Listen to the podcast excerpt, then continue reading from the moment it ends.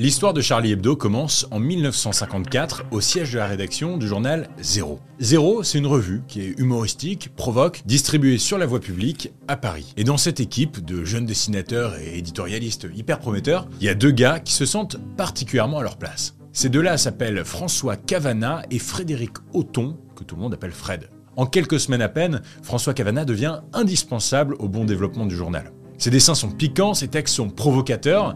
Ouais, définitivement, il comprend l'ADN éditorial de Zéro et devient rapidement son rédacteur en chef. Un jour, euh, dans les couloirs du journal, le nouveau rédacteur chef François Cavana rencontre un mec plutôt prometteur, un certain Georges Bernier. Georges, son job, c'est de distribuer les journaux sur la voie publique, puisque, je vous le disais, le journal n'est pas vendu en kiosque. Georges fait partie de ces types qui le vendent dans la rue, et c'est comme ça qu'assez rapidement, une amitié se crée entre les deux hommes. Le tout sur le fond d'une promesse qu'ils se font régulièrement. Un jour, ils créeront leur propre journal.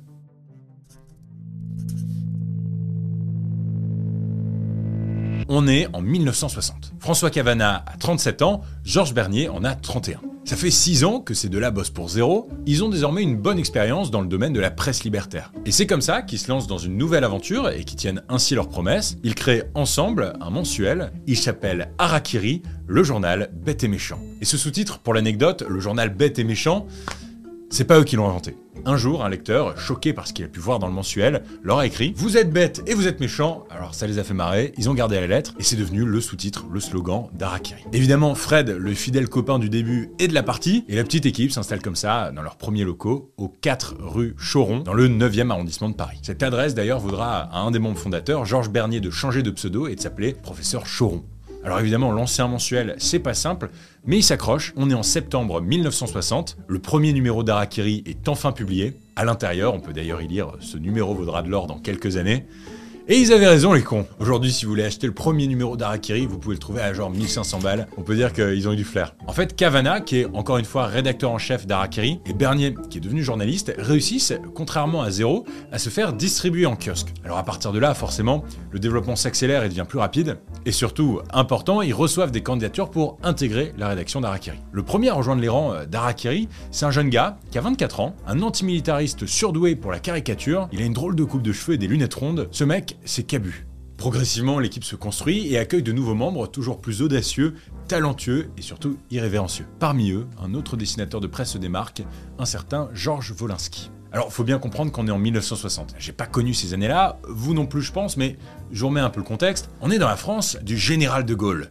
Il est président de la République, on est en plein dans le gaullisme. Le gaullisme, euh, je vous la fais courte, c'est une politique qui est fondée sur l'idée de souveraineté nationale. En gros, c'est euh, l'intérêt général de la France avant tout le reste. Le gaullisme, c'est aussi euh, le respect des traditions et un certain attachement à la culture militaire. C'est une idéologie conservatrice. Et Harakiri, bah, c'est tout l'inverse. Il se moque des riches, des politiques, de la justice, de la religion, de la police. Les dessins d'Harakiri sont souvent absurdes, trash et toujours provoques. En tout cas pour l'époque. C'est vrai que quand on regarde les unes aujourd'hui, on se dit pas waouh, ok, c'est hyper provoque, mais à l'époque, ça choque. Un an plus tard, on est au début de l'année 1961, le journal commence à avoir un certain public. Et c'est à ce moment-là qu'une commission du gouvernement, qui régule les contenus, les médias que peuvent voir les enfants, décide d'interdire la publication du journal. François Cavana, le rédacteur en chef, parle d'une condamnation à mort. Harakiri est donc de nouveau condamné à être vendu sur la voie publique. Évidemment, économiquement, c'est une catastrophe, c'est super compliqué, mais la petite équipe tient bon et parvient euh, timidement à garder la tête hors de l'eau. Ils arrivent même à recruter de nouvelles plumes, comme le journaliste Delphine de Thon. Les années passent et un événement majeur fait tourner le vent en faveur du journal. On est en France, en mai 1968. En gros, pour faire simple, en mai 1968, la France est secouée par de larges manifestations étudiantes et ouvrières. On lutte dans la rue contre l'ancien monde, contre la société de consommation, contre le militarisme et donc, euh, de manière générale, on lutte contre le gaullisme. Et le journal Harakiri devient un des porte-voix de ces revendications. En 1969, Cavana Bernier, qui est devenu le professeur Choron, et de Thon, lance un journal mensuel, et ce, parallèlement à leur canard bête et méchant. Ce mensuel va s'appeler Charlie. Charlie mensuel. En fait, ce nom, Charlie, ça vient de deux choses. Déjà, c'est un hommage à Charlie Brown, le, maître de Snoopy, qui est souvent en une du magazine. Et Charlie, euh, c'est aussi un petit clin d'œil à Charles de Gaulle. Et dès sa première parution, euh, c'est plutôt un succès. Cavana et Choron prennent alors une décision. Charlie va rester un mensuel, mais Harakiri, lui, va paraître toutes les semaines. Ils ont du taf. La fine équipe travaille désormais sur Charlie mensuel et Harakiri hebdo. Mais voilà, un an plus tard, on est le 9 novembre 1970, la France est en deuil. Le général est mort. Le général de Gaulle est mort. La France est veuve. Harakiri signe donc sa dernière provoque contre le général de Gaulle avec cette une. Et ce titre, surtout, Belle tragique à Colombey, un mort. Alors, vous, vous avez pas la ref? Moi non plus, je l'avais pas. Et tristement, à l'époque, tout le monde l'a. En fait, dix jours avant, toute la France est émue d'un drame. Il y a eu un incendie dans une discothèque qui a fait 146 morts. Et à l'époque, la plupart des journaux ont titré avec euh, cette formule Balle tragique.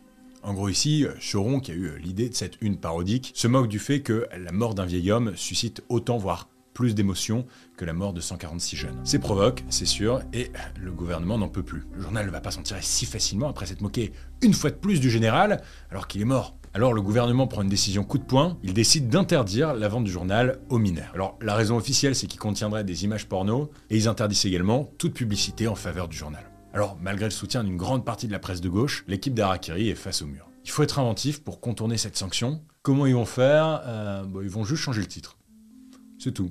C'est comme ça que le 23 novembre 1970, Charlie Hebdo est né. Bon, vous avez bien compris que Charlie Hebdo, c'est exactement la même chose que Harakiri. C'est les mêmes directeurs, les mêmes équipes et les mêmes cibles. Enfin, les mêmes cibles.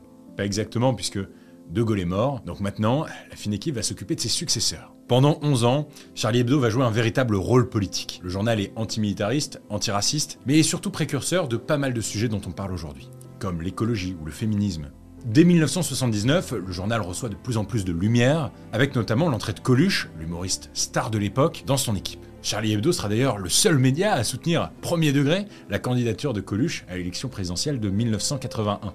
Euh, parlons-en d'ailleurs de 1981. Cette année-là, euh, François Mitterrand devient le premier président socialiste de la Ve République. La gauche, pour la première fois de la Ve, est au pouvoir. Et ça, euh, ça n'arrange pas beaucoup Charlie. Bah ouais, Mitterrand, on peut pas vraiment dire que ce soit un ennemi du journal. Charlie Hebdo n'a plus de souffre-douleur. Puis faut dire aussi que le public commence progressivement à se lasser du style de la satire. Charlie attire de moins en moins de lecteurs, galère un peu financièrement. En plus de ça, le journal décide de ne pas avoir de pub dans ses pages, donc il ne se finance qu'avec des abonnements. Le business plan est un peu risqué. Les temps commencent à être vraiment durs, Charlie est menacé par la faillite. En 1981, l'équipe tente un dernier coup d'éclat, il lance la formule quotidienne de Charlie, Charlie Matin, et Charlie Matin n'aura que deux numéros. Le 17 mars 81, qui est le jour de la publication du second numéro, il titre, je cite, Réflexion faite, c'est trop de boulot. Quelques mois plus tard, à la fin de l'année 1981, la décision est prise. Charlie Hebdo perd trop d'argent, le journal est contraint de mettre la clé sous la porte. C'était l'histoire de Charlie Hebdo.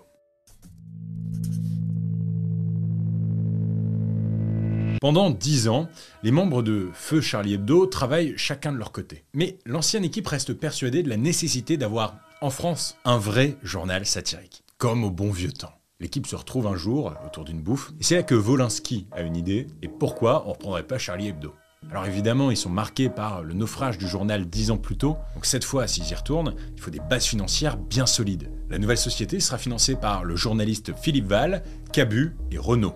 Ouais, Renault, le chanteur. Mistral gagnant, tout ça. Et les Mistral gagnants.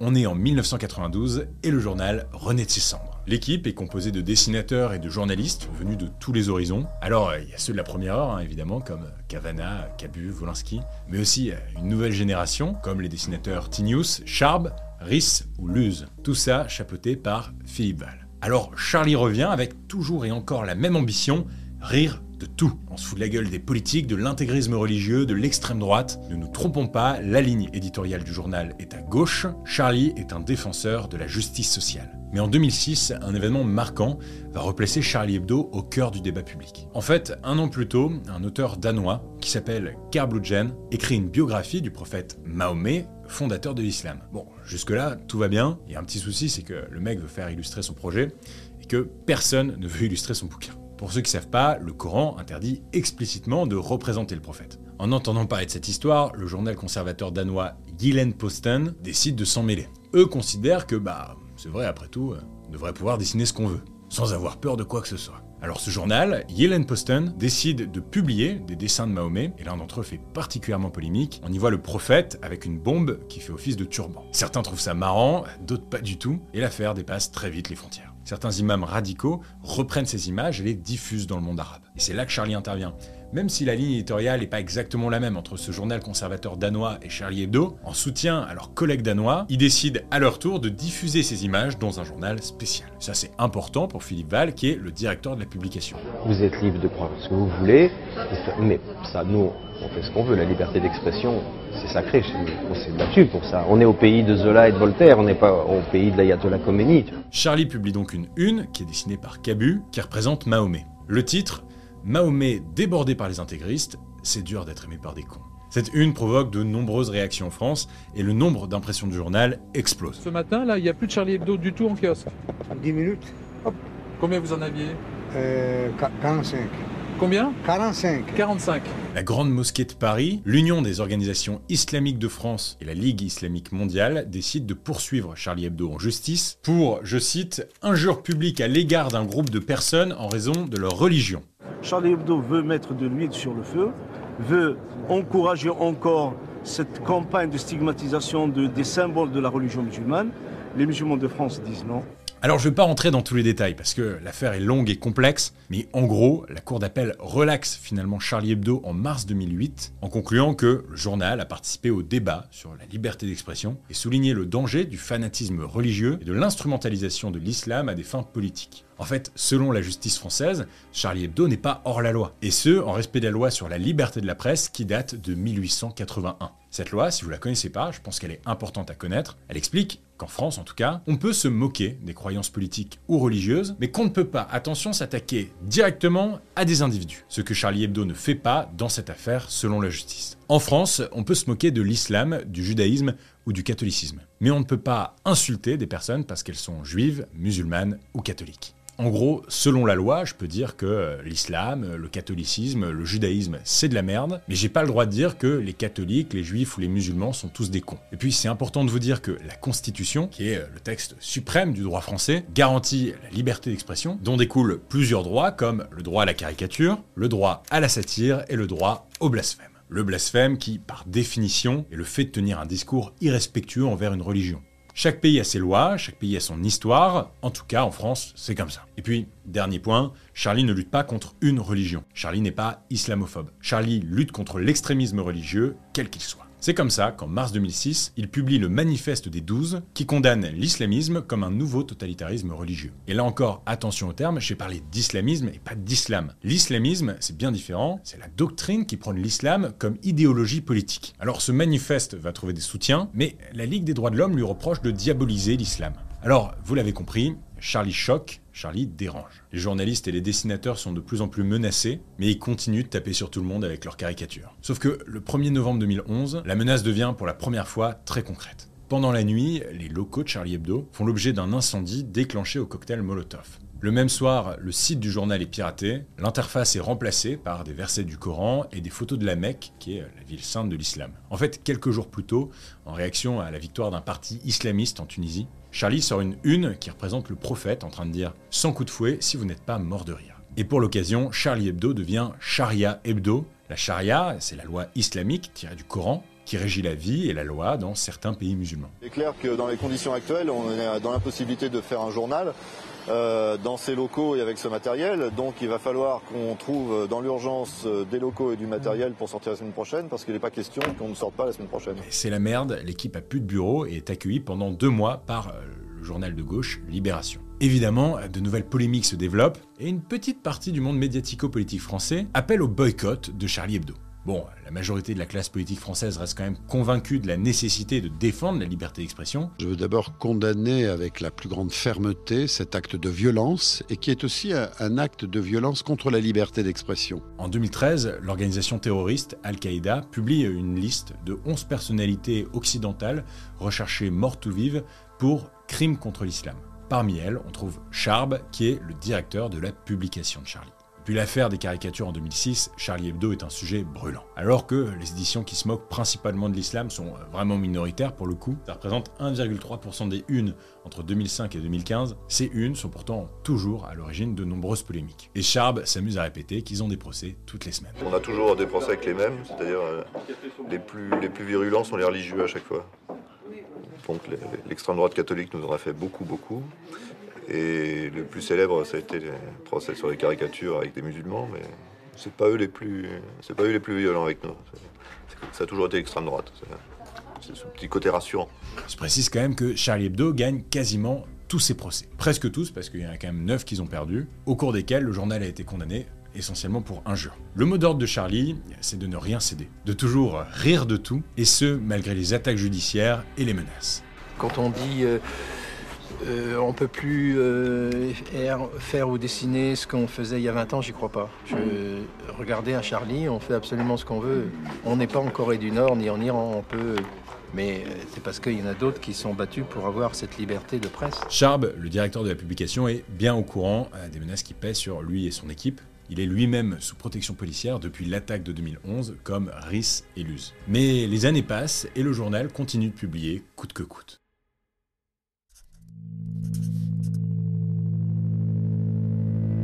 On est le 7 janvier 2015, il est 11h du mat. L'équipe de Charlie se réunit comme tous les mercredis pour la traditionnelle conférence de rédaction. Il est 11h30 et la dessinatrice Coco quitte la réunion un peu avant tout le monde. Elle descend l'escalier de cet immeuble du 11e arrondissement. Elle doit aller chercher sa fille à la crèche. Et pendant sa descente, elle croise deux hommes armés jusqu'aux dents. Eux font le chemin inverse. Ils cherchent les bureaux de Charlie Hebdo.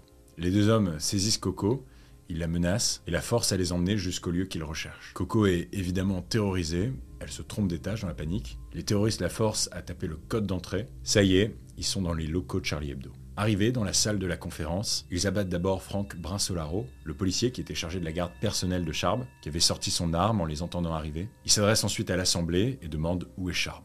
C'est le premier dessinateur abattu. Une série de neuf assassinats s'ensuit, un par un, à la Kalachnikov. Au total, l'attentat du 7 janvier fera 12 morts. Cabu, Charb, Tinius, Honoré, Wolinski, l'économiste Bernard Marie, le correcteur, Mustapha Ourad, la psychanalyste Elsa Kayat, mais aussi le responsable de la maintenance de l'immeuble, Frédéric Boisseau, Michel Renaud, qui était un dessinateur et proche de Cabu, Franck Brinsolaro, qui était en charge de la protection de Charb, et Ahmed Merabet, un autre policier qui a tenté de stopper les terroristes qui ont fui par voiture.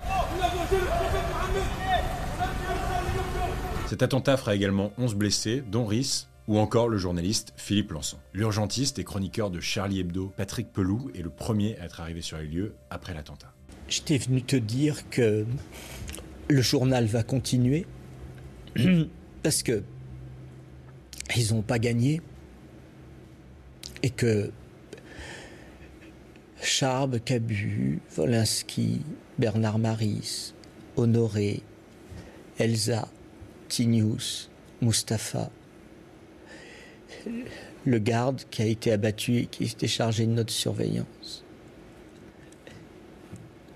Ils sont pas morts pour rien. Le jour même, le plan Vigipirate est élevé au niveau alerte attentat et la direction générale de la sécurité intérieure identifie assez vite les deux suspects. Deux hommes, deux frères, dont le visage est affiché partout. Shérif et Saïd Kouachi. Leur fuite va durer deux jours. La France est scotchée à sa télé. Nous devons répondre à la hauteur du crime qui nous frappe. D'abord en recherchant les auteurs euh, de cette infamie et de faire en sorte qu'ils puissent être arrêtés, puis ensuite jugés et punis très sévèrement. Et tout sera fait pour les appréhender. Je me souviens, et vous aussi j'imagine, de cette ambiance extrêmement pesante sur tout le pays. En fait, les terroristes ne sont plus à Paris depuis longtemps. Ils finissent par se retrancher dans une imprimerie, en Seine-et-Marne, en prenant en otage le responsable de l'entreprise, Michel Catalano. Ils y restent pendant plus de 8 heures, et pendant ces 8 heures, ils ont le temps de donner une interview à BFM TV. Qu'on est les défenseurs du prophète sallallahu alayhi wa sallam, et, euh, que j'ai été envoyé, moi, Sherif Kouachi, par Al-Qaïda du Yémen. Et que je suis parti là-bas, et que c'est Shir Anwar Al-Awlaqi qui m'a financé. Rahimahullah. Et c'était il y a combien de temps à peu près Euh, ça fait longtemps, avant qu'il soit tué. Que Allah le fasse miséricorde. On est le 9 janvier 2015, il est 17h, le GIGN déclenche l'assaut et les forces de l'ordre abattent les frères Kouachi. Le soir même, l'organisation Al-Qaïda dans la péninsule arabique revendique l'attentat.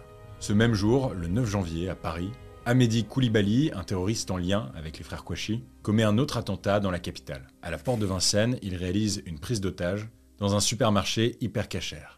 Cette attaque, c'est une attaque antisémite, c'est-à-dire contre les juifs. Amédi Koulibaly va assassiner un employé du magasin qui a 20 ans, Johan Cohen et trois clients du magasin, Yoav Atab, Philippe Braham et François-Michel Saada. Le terroriste est finalement abattu par les forces de l'ordre. Amédi Koulibaly avait aussi, un jour plus tôt, tué Clarissa Jean-Philippe, une policière municipale de Montrouge. Elle avait 26 ans. L'attentat de Charlie Hebdo, c'est un des événements qui a profondément marqué ma génération, qui a aussi ému le monde entier. Et dès le lendemain de l'attentat, le 8 janvier 2015, la presse française, peu importe son bord politique, rend hommage aux victimes. Bonsoir et bienvenue à tous dans cette édition spéciale du journal de 20h que nous consacrerons avec toute la rédaction de TF1 aux suites de l'attentat commis hier contre Charlie Hebdo. Des millions de Français ont observé à midi une minute de silence et de recueillement en mémoire des victimes, mais aussi pour défendre la liberté et les valeurs de la démocratie. Une journée de deuil national avait été décrétée. Moi, à cette époque, je vivais pas en France, je vivais à San Francisco. Et j'ai vécu tous les événements de là-bas. Et si je me souviens que les Américains autour de moi compatissaient, ils avaient beaucoup de mal à comprendre ce droit à la caricature, si cher la France. Quel était le sens de tout ça? Pourquoi diable continuait-il de caricaturer le prophète? En France, à ce moment-là, naît un slogan Je suis Charlie. Le message est simple cet attentat est une attaque à ce que nous sommes, un pays libre. Et même si une partie de la population française décide de ne pas afficher ce slogan, Je suis Charlie, il faut préciser que parmi ceux qui l'affichent, il y a beaucoup de gens qui ne lisent pas et n'apprécient pas particulièrement la ligne éditoriale de Charlie Hebdo. Moi j'aime beaucoup Charlie Hebdo, mais j'ai des potes que ça fait pas rire du tout. Et c'est pas parce qu'on n'est pas fan des dessins de Charlie qu'on est même parfois heurté, déstabilisé par certaines unes, qu'on ne soutient pas la liberté de la presse, la liberté d'expression et le droit à la caricature. Ce slogan, Je suis Charlie, est repris massivement sur les réseaux sociaux, Facebook, Insta, Twitter. Les gens se mettent à publier les unes du journal, et ce slogan est aussi affiché dans la rue le 10 et 11 janvier 2015, alors que des marches sont organisées un peu partout en France. C'est euh, la plus grosse manifestation jamais recensée en France, on parle parfois même carrément de la marche du siècle. 4 millions de manifestants dans toute la France et 2 millions rien qu'à Paris. Dans cette marche, on retrouve plusieurs chefs d'État et de gouvernement du monde entier venus en France apporter leur soutien. Euh, ce sont des gens qui souillent ma religion. Et si moi je me lève pas pour euh, défendre l'image de ma religion et défendre l'honneur de ma religion, qui va le faire? Dans les jours qui suivent, il se passe quelque chose d'extraordinaire. Les Français se mobilisent en faisant des dons à Charlie Hebdo et en s'y abonnant. Pour vous donner une idée, début janvier, il y a 10 000 abonnés. Un mois plus tard, il y en a 200 000. Les terroristes pensaient couler Charlie et ils l'ont fait briller. D'ailleurs, dès le lendemain de l'attaque, alors que les terroristes sont encore en fuite, les survivants se réunissent, il ne faut rien céder. C'est décidé, le prochain numéro de Charlie va paraître mercredi prochain. Comme si de rien n'était. Ou presque. Une partie importante de l'équipe a été assassinée, d'autres sont encore en réanimation à l'hôpital, et malgré ça, l'équipe se réunit dans leurs locaux de secours, encore une fois chez Libération, pour préparer la une que le monde entier attend. Le mercredi 14 janvier 2015, Charlie Hebdo publie son nouveau numéro, le 1178e, avec ce dessin de Luz en une. On y voit le prophète avec une pancarte Je suis Charlie. Sur la une, on peut lire Tout est pardonné. C'est le plus grand nombre d'impressions de l'histoire pour un journal français. Le titre se vend à 8 millions d'exemplaires. C'était pas la une que le monde voulait qu'on fasse, mais c'était la une que nous, nous voulions qu'on fasse. Ce n'était pas la une que les terroristes voulaient qu'on fasse, parce qu'il n'y a pas de terroristes là-dedans. Il y a juste un homme qui pleure, un bonhomme qui pleure. C'est Mahomet. Je suis désolé, on l'a encore dessiné. Mais le Mahomet qu'on a dessiné, c'est un bonhomme qui pleure avant toute chose. Et puis, avec les années qui suivent, Charlie retrouve son humour provoque. Certains adorent, certains détestent, mais c'est ça, Charlie Hebdo. Le nombre d'abonnés ne fait que diminuer, mais on pouvait s'y attendre. Beaucoup d'abonnements récents étaient plutôt des soutiens financiers que de fidèles lecteurs de Charlie. De mon côté, moi je suis un abonné fidèle de Charlie Hebdo, ça vous a pas échappé. Tous les mercredis, j'attends mon Charlie, j'aime l'esprit, j'aime ce qu'il défendent, j'aime ce que ça représente. Et je vous ai montré d'ailleurs sur Instagram quelques unes euh, de Charlie. Puis bah, j'ai perdu 200 abonnés. c'est comme ça. Hein. Aujourd'hui, Charlie Hebdo se vend 50 000 exemplaires par semaine, ce qui lui permet de continuer d'exister. Depuis 2015, l'équipe de Charlie est ultra sécurisée et reçoit encore régulièrement des menaces de mort. En septembre 2020, euh, près des anciens locaux de Charlie, une attaque terroriste au tranchoir de Boucher fait deux blessés. Une fois arrêté, euh, l'individu assure qu'il voulait mettre le feu aux locaux du journal. Ce qu'il ignorait, c'est que Charlie avait déménagé. D'ailleurs, cette attaque intervient alors que le procès des attentats de 2015 est en cours. Bon, je vous l'ai dit, hein, du coup, euh, les trois terroristes sont morts, mais le but du procès, c'est de juger les complices présumés de cette attaque. 14 personnes au total sont jugées, et un truc qui est quand même vachement marquant, c'est que ce procès est filmé, dans son intégralité. Et ce à titre exceptionnel pour garder une trace historique dans les archives. Septembre 2020, pour marquer le début du procès, Charlie Hebdo publie une caricature de Mahomet dessinée par Cabu, assassiné pendant l'attentat, avec le titre Tout ça pour ça. Le procès, euh, c'est aussi l'occasion pour les victimes et les familles des victimes d'avancer, de faire leur deuil. Le procès va durer trois mois, c'est intense, c'est lourd, c'est pesant, mais c'est nécessaire. Le verdict est finalement rendu le 16 décembre 2020. Les 14 complices de ces attaques sont condamnés à des peines de prison allant de 4 ans jusqu'à la perpétuité. Parmi les 14 accusés, deux contestent leur condamnation et font appel. Le nouveau procès se tient en 2022 et les deux hommes sont condamnés à de lourdes peines. Je pense que j'aurais pas pu faire l'histoire de Charlie Hebdo sans mentionner le terrible assassinat de Samuel Paty. Samuel Paty, c'est un professeur d'histoire géo qui a fait son job après avoir présenté à sa classe de quatrième des unes de Charlie Hebdo pour illustrer son cours sur la liberté d'expression. Il a été décapité.